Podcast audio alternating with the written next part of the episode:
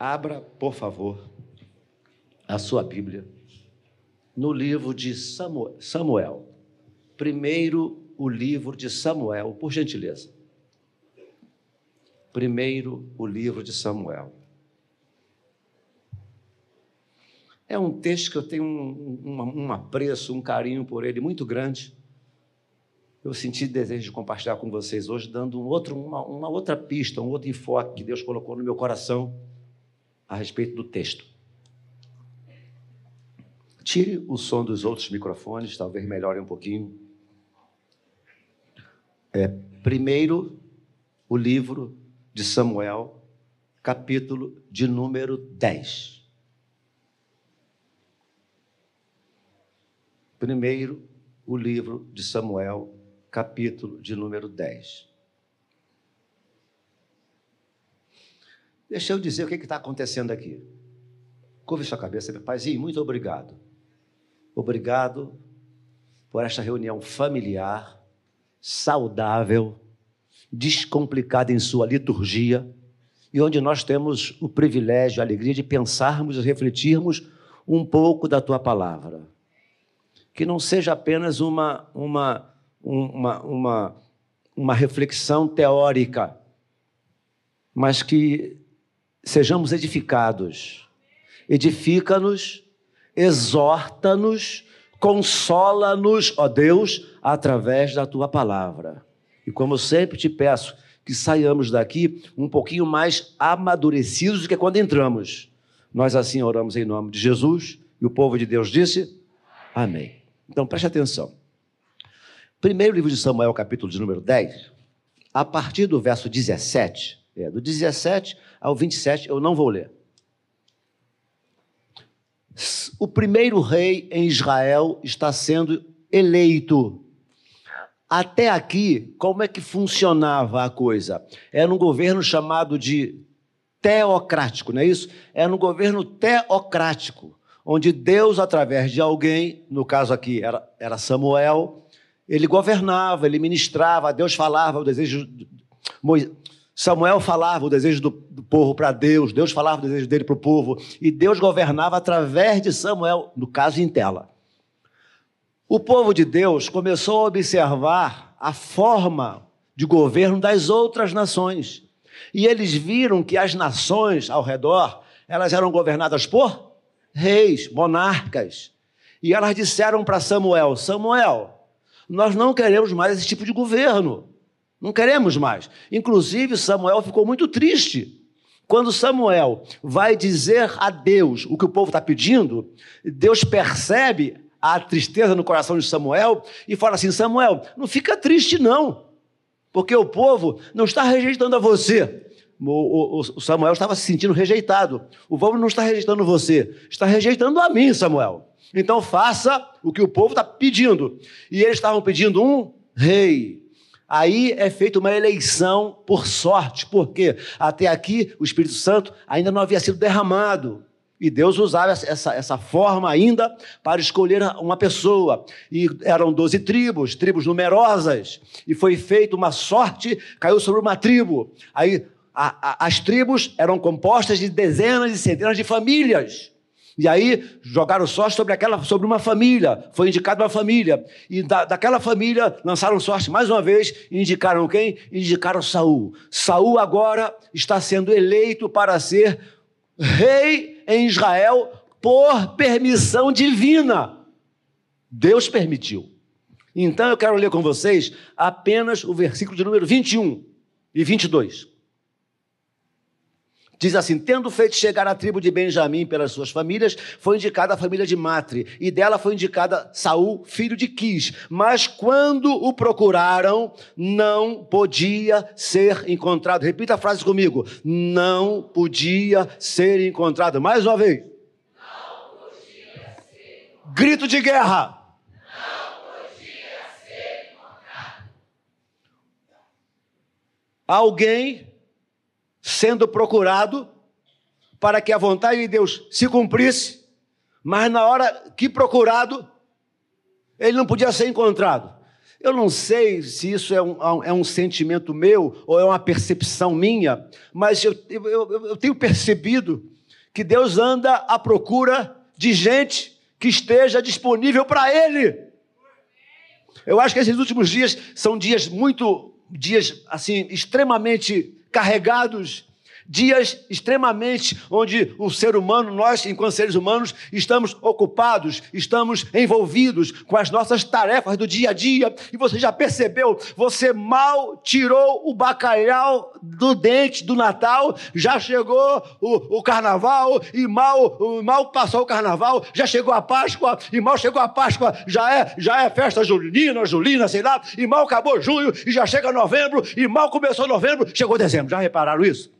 Por quê? Porque as atividades são tantas que você fala assim: já passou o ano.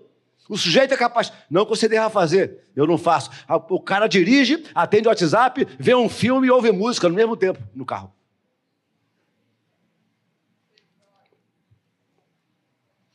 Então, se faz muita coisa ao mesmo tempo e o tempo passa velozmente, e me parece que Deus, nesses últimos tempos, está tendo dificuldade de achar gente, achar pessoas, achar homens e mulheres disponíveis para ele.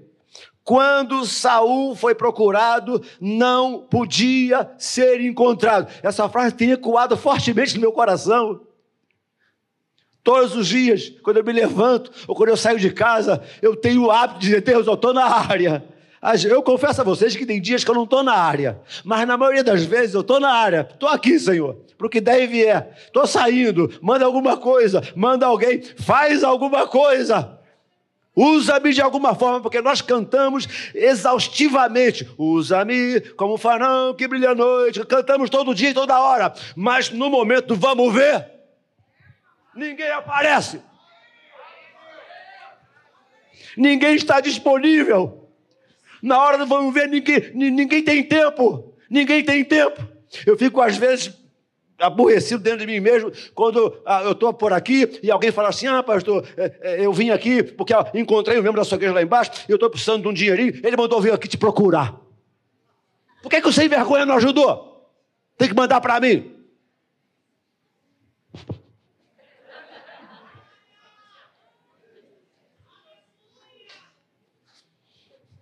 Quando eu posso, eu sempre ajudo. Mas por que, que só um vai estar disponível? Por que, que a igreja não pode estar disponível? Você não pode? Consiga alguém que possa. Faça alguma coisa. Quando Saul foi procurado, não podia ser encontrado. Eu quero chamar isso de ter um coração voluntarioso, voluntariedade. Voluntariedade. Deixa eu tentar explicar o que significa ter um coração voluntarioso. Davi estava em algum lugar escondido dos filisteus, e lá na fonte, na porta de Jerusalém, a, a, a guarnição dos filisteus estavam lá prestes a emboscar Davi. E junto à fonte estavam, estava a guarnição dos filisteus. Davi suspirou tem um texto que diz que ele suspira de uma forma, de uma forma agonizante. Ah, quem me dera beber da água da fonte que está na porta de Jerusalém. Lembra desse texto? Lembram? Quem me dera beber água daquela fonte. Ah, se eu pudesse beber um golinho daquela água, daquela fonte que está ali em Belém. Ah, se eu pudesse. Aí a Bíblia diz que dois valentes ou três valentes romperam fileira, romperam a fileira inimiga, foram lá de uma forma escondida, não sei como, escondida, pegou a água e trouxe a água. Eu não sei. Eles, eles trouxeram a água em detrimento de suas próprias vidas. Isso se chama voluntariedade. Davi apenas suspirou. Ah, quem me dera beber água da fonte mas a guarnição dos filisteus estava lá. Os homens foram lá e deram a água na mão de Davi. Eu não sei, mas eu fico imaginando um Davi com as mãos trêmulas. Por quê? O que foi que Davi disse? Como? Como beberei eu dessa água? Esses homens, eu não beberia o sangue desses homens. E ele, ele fica constrangido, consternado em beber uma água que valia preço de sangue. Aí a Bíblia diz que ele derrama água, como libação ao Senhor. Ele não bebe água, irmãos. Eu não sei, mas eu tenho a ligeira impressão de que aquilo, as duas coisas agradaram a Deus. Primeiro, os homens foram lá porque tiveram um coração voluntarioso, um coração cheio de espontaneidade. E Davi disse: Não, isso aqui eu vou, eu vou oferecer ao Senhor. Quando Saul foi procurado, não podia ser encontrado. Eu quero pedir a você que busque um pouquinho de coragem no fundo da tua alma. Diga assim comigo, meu Deus. Pode falar, meu Deus. Eu quero ser encontrado. Amanhã de manhã ele vai mandar algo para você, tá bom? Quiçá hoje de tarde. O outro, o outro, o outro, a outra frase, verso 22. Então, então ele não podia ser encontrado. É colocado em xeque a vontade de Deus, a palavra de Deus. Será que é verdade? Será que é verdade o que Deus está falando? Será que é isso que Deus quer? Quando ele não pôde ser encontrado. No verso 22. Então tornaram a perguntar ao Senhor se aquele homem viera ali. Responderam. Respondeu o Senhor. Prestem atenção no que o Senhor respondeu. Está na tela. Está aí, escondido entre a bagagem. Toda a igreja, um, dois, três e já. Eu acho que nós estamos precisando sair do meio das nossas bagagens. Eu tenho acreditado que nós estamos precisando dar um pouquinho, sermos, sermos um pouquinho mais zelosos no que diz respeito a darmos o nosso tempo a Deus para Deus. Para que Deus, através do nosso tempo, nossa voluntariedade, nosso tempo, faça alguma coisa. O que Ele já fez em nós, Ele agora faça através de nós. Não podia ser encontrado porque está aí escondido entre as bagagens. E aí, eu poderia falar de tantas bagagens, mas não vou ser aqui prolixo. Poderia falar de tantas bagagens. O WhatsApp pode ser uma baita de uma bagagem. Pode ser, não. Tem sido. O sujeito não consegue nem, nem ler a Bíblia, porque o WhatsApp não deixa. E se ele desligar o WhatsApp, fica deprimido.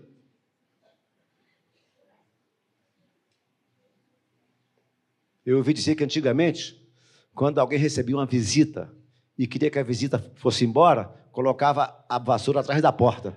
Agora é só desligar o Wi-Fi. Desliga o Wi-Fi. Viu, pastor deles? Se você for na minha casa desligar o Wi-Fi. Muitas vezes o telefone nem toca, a pessoa acha que tocou. Está tocando meu telefone, não está tocando, é, é, é, é, é, é píssico, está está píssico. Está píssico com o telefone bagagens do dia a dia. O trabalho, legítimo, mesmo legítimo, pode se tornar uma bagagem. A família, a família. A louça, a casa, a casa. É maravilhoso estarmos numa reunião como esta aqui. Mas evangelho não se resume a isso aqui. Se alguém me perguntasse, a que se resume então o evangelho? Eu diria, em servir. Servir. Diga comigo, servir. O Mário Sérgio Cortella disse o seguinte: que um poder que não serve, um poder que não serve, um poder que não serve,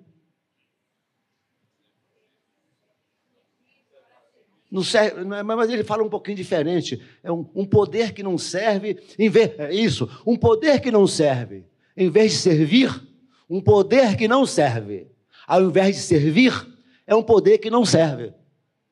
Um poder que não serve, ao invés de servir, é um poder que não serve. Nós fomos chamados para servir Senhor Jesus disse assim, olha, em João 15: Não fostes vós que escolhestes a mim.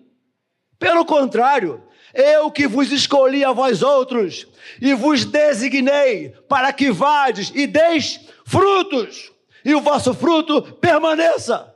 O que significa dar frutos? Significa servir. Um dos textos que mais me, me apavorou e me apavora até hoje, quando eu comecei a ler a Bíblia tantos anos atrás, foi Mateus capítulo 25. Porque quando se fala de iniquidade e pecado, a gente só pensa nas, nas berrações, nas coisas pesadas da vida. Mas Mateus 25 diz que o Senhor Jesus está numa reunião com anjos, arcanjos, as nações, e todos estão, todas as nações estão diante dele, e todos os anjos diante dele. Existe uma reunião onde ele vai, onde ele vai ser, eu vou falar isso, irmãos, com todo temor e tremor, porque, mas porque está na Bíblia uma reunião com anjos, arcanjos, serufins e todas as nações diante dele, onde ele vai separar os bodes das ovelhas. Ele vai separar, me ouçam por favor, ele vai separar os bodes das ovelhas. Só que ele não diz assim, ó, os ladrões vêm para cá, os assassinos vêm para cá, os traficantes venham para cá e as ovelhas venham para cá. Negativo, negativo. Ele dirá aos que estiverem à sua esquerda, à sua esquerda, malditos, porque eu tive fome, vocês não me deram de comer, serviço, eu tive sede, não me deram de beber, serviço, eu estava nu, ninguém me vestiu, serviço, eu estava no hospital, ninguém me visitou, serviço, eu estava no cárcere, ninguém foi lá fazer um fago na minha cabeça, serviço. Apartai de mim, vós que praticais a iniquidade. Eu tive fome, sede, estava nu e vocês não se preocuparam comigo. Mas, Senhor, quando foi que nós não fizemos isso? Quando vocês deixaram de fazer aos meus pequeninos irmãos, a mim deixaram de fazer. Isso me dá tremor. Vinde, bendito de meu Pai Possuir por herança o reino está preparado antes da fundação do mundo. Eu tive fome, vocês me deram de comer. Eu tive sede, vocês me deram de beber. Eu estava nu e vocês me vestiram. Eu estive enfermo, vocês foram lá me visitar. Passei até pela cadeia, obrigado pela visita. Mas quando foi, Senhor? Quando vocês fizeram aos meus pequeninos irmãos a mim o fizeram. Possuir por herança o reino que está preparado antes da fundação do mundo. Serviço. Disponibilidade. Está disponíveis. Nós temos sido acostumados até aqui a virmos à igreja para recebermos a bênção. Alguns, alguns pregadores e alguns dirigentes de louvor falam uma coisa que eu nem, eu nem, eu nem gosto muito, mas a gente, a, gente, a gente continua remando. A pessoa fala assim: quem vem aqui receber uma bênção diz amém, todo mundo amém. Está fraco, assim você não vai receber a bênção. Quem vem receber a bênção fala aleluia, aleluia. Está fraco ainda não vai receber. Que isso, irmãos? A rigor, a rigor, a rigor. Eu não estou aqui para receber a bênção. Eu estou aqui para, ser, para adorar a Deus e para ser preparado para servir a Deus e servindo a Deus no caminho, Ele vai cuidando. Buscai, pois, em primeiro lugar o seu reino. É o tipo do versículo que não tem feito o mínimo sentido nos últimos dias. Buscai, pois, em primeiro lugar o reino de Deus, o seu reino e a sua justiça, e as demais coisas, as demais coisas serão acrescentadas. Para ou continuo?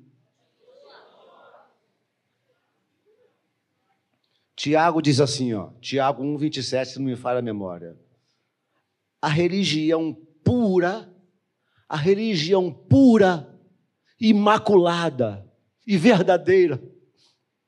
Está na sua Bíblia isso.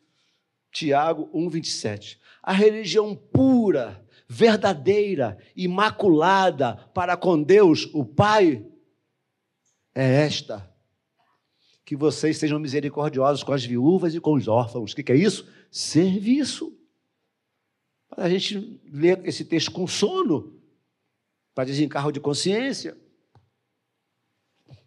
Quem é o maior? Houve uma briga entre os discípulos espirituais, havendo uma briga entre os espirituais. Aí Jesus falou: quem é o maior? Para vocês, o maior é o que está sentado à mesa. Você vai no restaurante, você senta à mesa, você é o maior, está pagando, está podendo, não é isso? Aí Jesus fala assim: ó, não, entre, entre, entre vós, não é assim. Com vocês não deve ser assim. Entre, entre nós, o maior é aquele que serve. E eu não vim para ser servido. Ah, se alguns líderes precisam ler, reler, decorar, internalizar isso.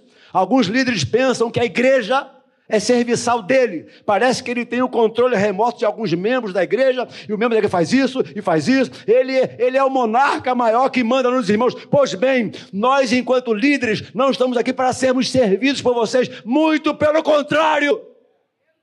Somos servos de Cristo. Ele falou assim: ó, Eu sou como quem serve, como serve entre vocês. Agora copie isso. Façam da mesma forma. Foi exatamente o que ele está dizendo aqui servir. Ele estava escondido, estava entre as suas bagagens. Quem sabe alguns se escondem por se sentirem incapazes. Se sente assim, aquém daquilo que Deus quer. Se sente pequeno, como no caso de Gideão. Mas quem sou eu, Senhor? Gideão estava no lagar malhando trigo. Lagar é lugar de malhar uva. Ele estava escondido dos midianitas. Ele estava escondido dos midianitas. Estava no lagar malhando trigo. Aí o Senhor aparece para ele. Olha que coisa maravilhosa. Gideão, homem valente. Um pastor disse que quando o Senhor disse para Gideão, Gideão, homem valente, a, a, o pastor disse que Gideão deu uma volta assim: cadê? Onde é que ele está? Cadê o homem valente? Eu sou o menor, eu sou o mais pobre, eu sou o menor, eu sou o mais pobre, a minha família é desprezível e somente eu fiquei aqui. Aí o anjo disse assim: Olha, vai nessa tua força. Sabe por quê? Deus não tem prazer de usar os grandes, porque o grande recebe a glória. O apóstolo Paulo entendeu isso depois que ele orou por três vezes para que o espinho fosse curado. E o Senhor disse: Paulo, você vai continuar doente, por causa de quê? O meu poder se aperfeiçoa na tua fraqueza. Depois que ele entende isso, ele fala: Ah, é assim, de boa vontade, pois me gloriarei em minhas fraquezas, porque quando eu estou fraco, aí é que eu estou forte. É para que o nome dele, apenas o nome dele, seja glorificado entre nós não há grandes, não há menores, não há gente incapaz. Há, há servos e servas de Deus orientados pelo Espírito Santo de Deus. Amém, irmãos? Alguns se sentem. É, pessoas se sentem, algumas pessoas se sentem incapazes, menores, inferiores. Outras têm, outras têm até dificuldade para acreditar no chamado de Deus. Irmãos, eu sou pastor há 37 anos. Há 37 anos. É difícil, é muito difícil. Um domingo que eu não me deite lá na minha cama, eu olho para o meu teto lá, eu digo, Senhor, eu sou, eu sou pastor mesmo? Sou... pastor dele está rindo aqui. Eu acho, você acha que o endereço foi errado, não é bem. Sabe, me sinto aquém, muito aquém. Quer saber de uma coisa? Isso é muito bom. Quando as pernas pararem de tremer, quando o coração parar de ter taquicardia e você achar que é o melhor, o Senhor já foi embora há muito tempo. O poder dele se aperfeiçoa em nossa fraqueza. Ele não precisa do teu diploma. Se é bom, pode até ser bom ter um. Ele não, não, não precisa da sua especialidade. É bom que tenha uma. Eu tenho duas especializações, glória a Deus por isso. Mas quem era Pedro? Iletrado. Há quem diga que Pedro assinava assim, né? por extenso, rubricado e por extenso. Homens iletrados, homens analfabetos. E quando aqueles homens começavam a pregar, eles diziam assim: esteve com Jesus de Nazaré, andou com Jesus. Então, está escondido, está com medo da responsabilidade, com medo do chamado, está no, no, no, nos, nos, nos emaranhados da vida, está na hora de você sair dos emaranhados da vida. Eu vejo com muita facilidade algumas pessoas que são as últimas a entrarem aqui. São as últimas a entrarem. E antes que se impetre a bênção, elas saem. Sabe por causa de quê? Não querem compromisso. Sabe criança que o pai dá ou a mãe dá o pão doce para ela, ela come o doce joga o pão fora? Quem nunca fez isso? Quer o pudim antes do almoço? Só quer a sobremesa? Alguns entram aqui assim, só querem a sobremesa. Não vou dizer que Deus não dá, Deus dá porque Deus é misericordioso. Mas está na hora de nós sairmos das águas que estão pelos artelhos. Ah, mediu mil, mil, mil, mil côvados águas pelos artelhos. Eu criei, eu entendi a salvação. Agora eu vou andar um pouco mais além. Eu vou para a reunião de oração. Eu vou buscar o batismo com o Espírito Santo. Eu vou buscar Deus e eu ando, eu ando mais mil e águas que dão pelos águas que dão pelos, pelos lombos. É uma experiência mais profunda. Você já, já tem consciência de que Deus te usa. Você já sabe que é útil no reino de Deus. Você já sabe que tem valor no reino de Deus. Mas aí ele mede mais mil. Ele passa por água no peito e aí é uma é, é uma é uma é uma é uma uma, uma situação de intimidade maior com Deus, de responsabilidade maior com Deus. Sabe da sua responsabilidade no reino. E aí o profeta diz que o anjo mede mais de mil côvados e ele passa por águas a nado. Queridos irmãos, queridos, em nome de Jesus, eu creio sinceramente de todo o meu coração que Deus deseja levar a igreja nesses últimos tempos a águas mais profundas. Quando eu era menino, pensava como um menino, agia como um menino, falava como um menino, mas deixei das coisas de menino. Imagina você, imagina você passar aí na rua e me ver lá brincando de bola de gude e perdi a partida e dei um cascudo na cabeça de um guri de 9 anos de idade. Meu pastor? Nem meu pastor, não. Isso é coisa de criança. A maioria das nossas encrencas são coisas de criança. Está na hora de nós amadurecermos e irmos a águas mais profundas. Creio que existe uma chamada, que é uma chamada geral. Perguntaram assim a Jesus: olha. Em João capítulo 6, perguntaram a Jesus: Que faremos para realizar as obras de Deus? 6, 29, Jesus responde: A obra de Deus é esta, que creais naquele que por ele foi enviado. Chamado geral. A obra de Deus é essa: que creais naquele que por ele foi enviado. É uma chamada geral para a igreja. Ah, mas como eu acredito numa chamada, num chamamento individual, pessoal.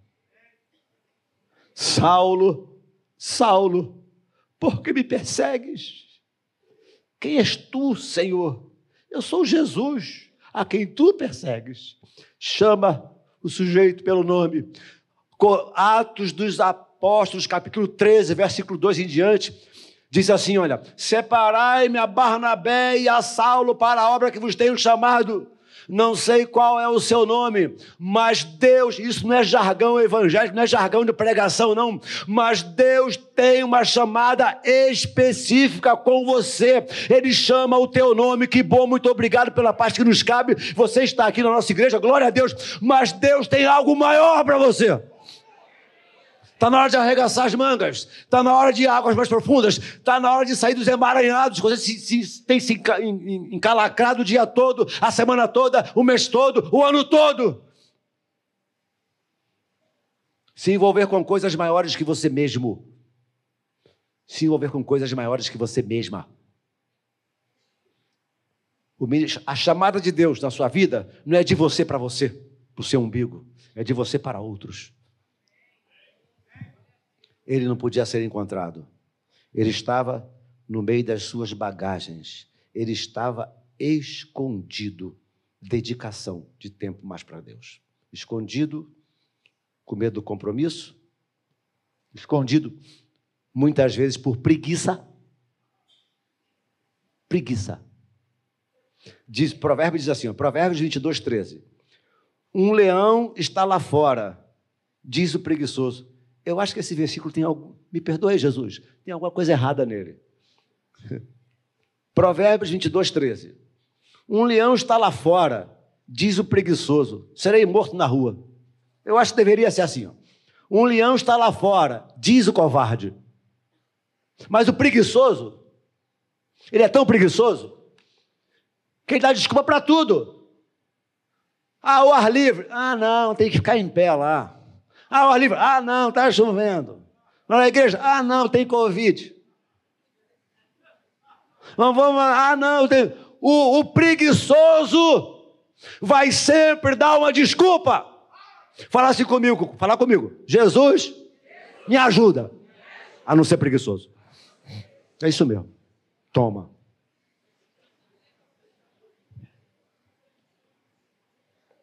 Não vai por preguiça, comodismo.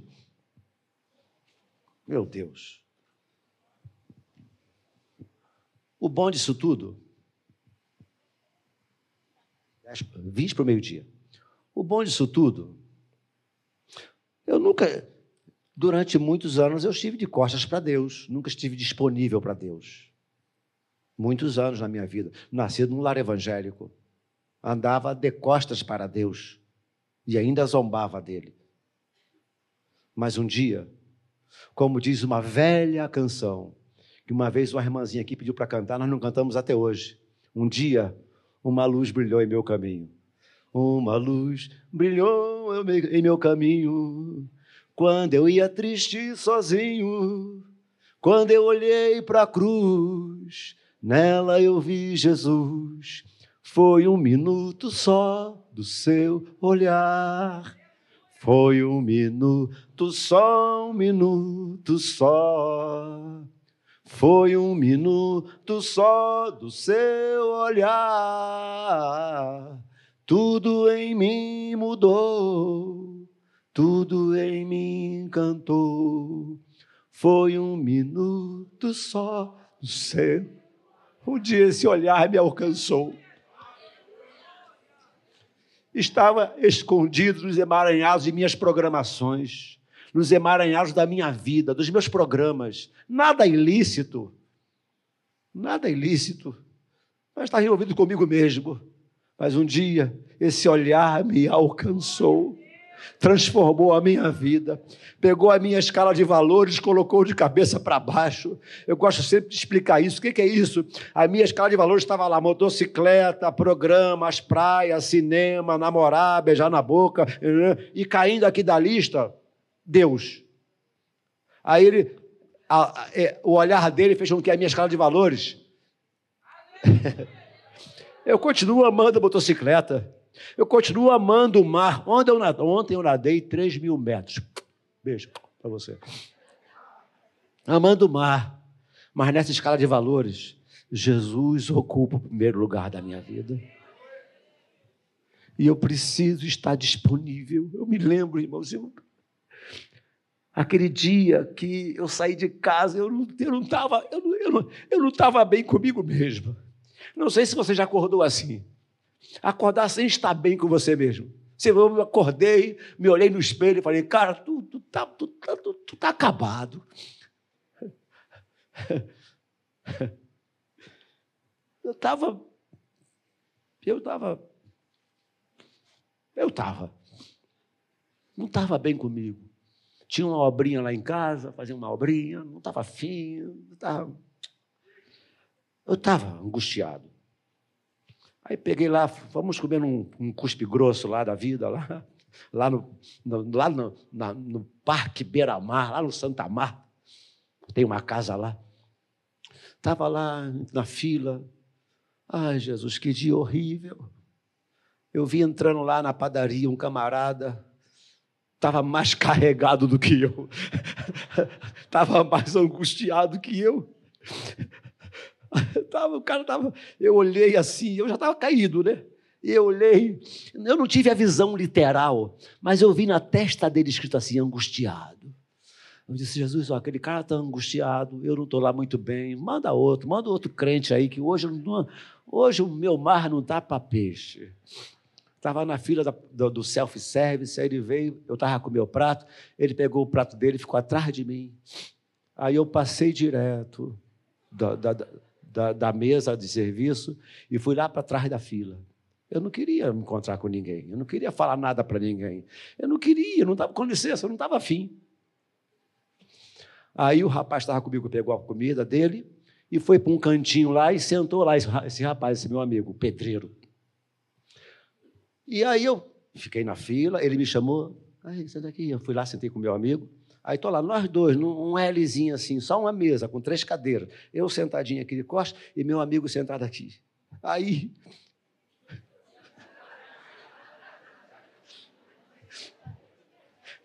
O angustiado chegou aqui com o prato na mão e falou assim: Posso sentar aqui?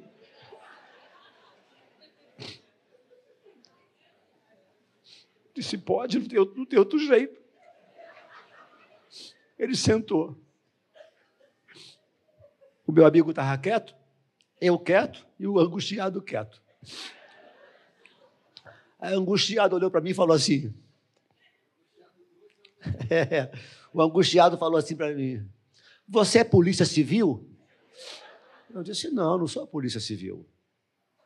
O angustiado está com medo, eu fiquei quieto. Aí o angustiado, depois, depois de uns minutinhos, falou assim: Você toca na noite? Eu disse: Não, não toco na noite. Fiquei quieto. Aí o angustiado fez a terceira pergunta: O que, que você é? O que, que você faz na vida? Eu disse: Quer saber o que, que eu faço? Eu sou pastor evangélico.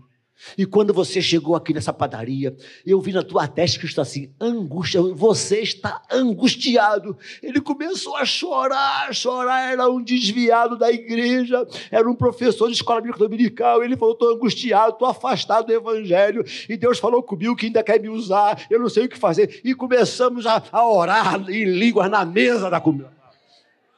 Quer dizer, irmãos, o que, que, que eu quero dizer com isso? Mesmo quando nós não estamos tão disponíveis assim. Quer saber de uma coisa? Deus deseja nos usar.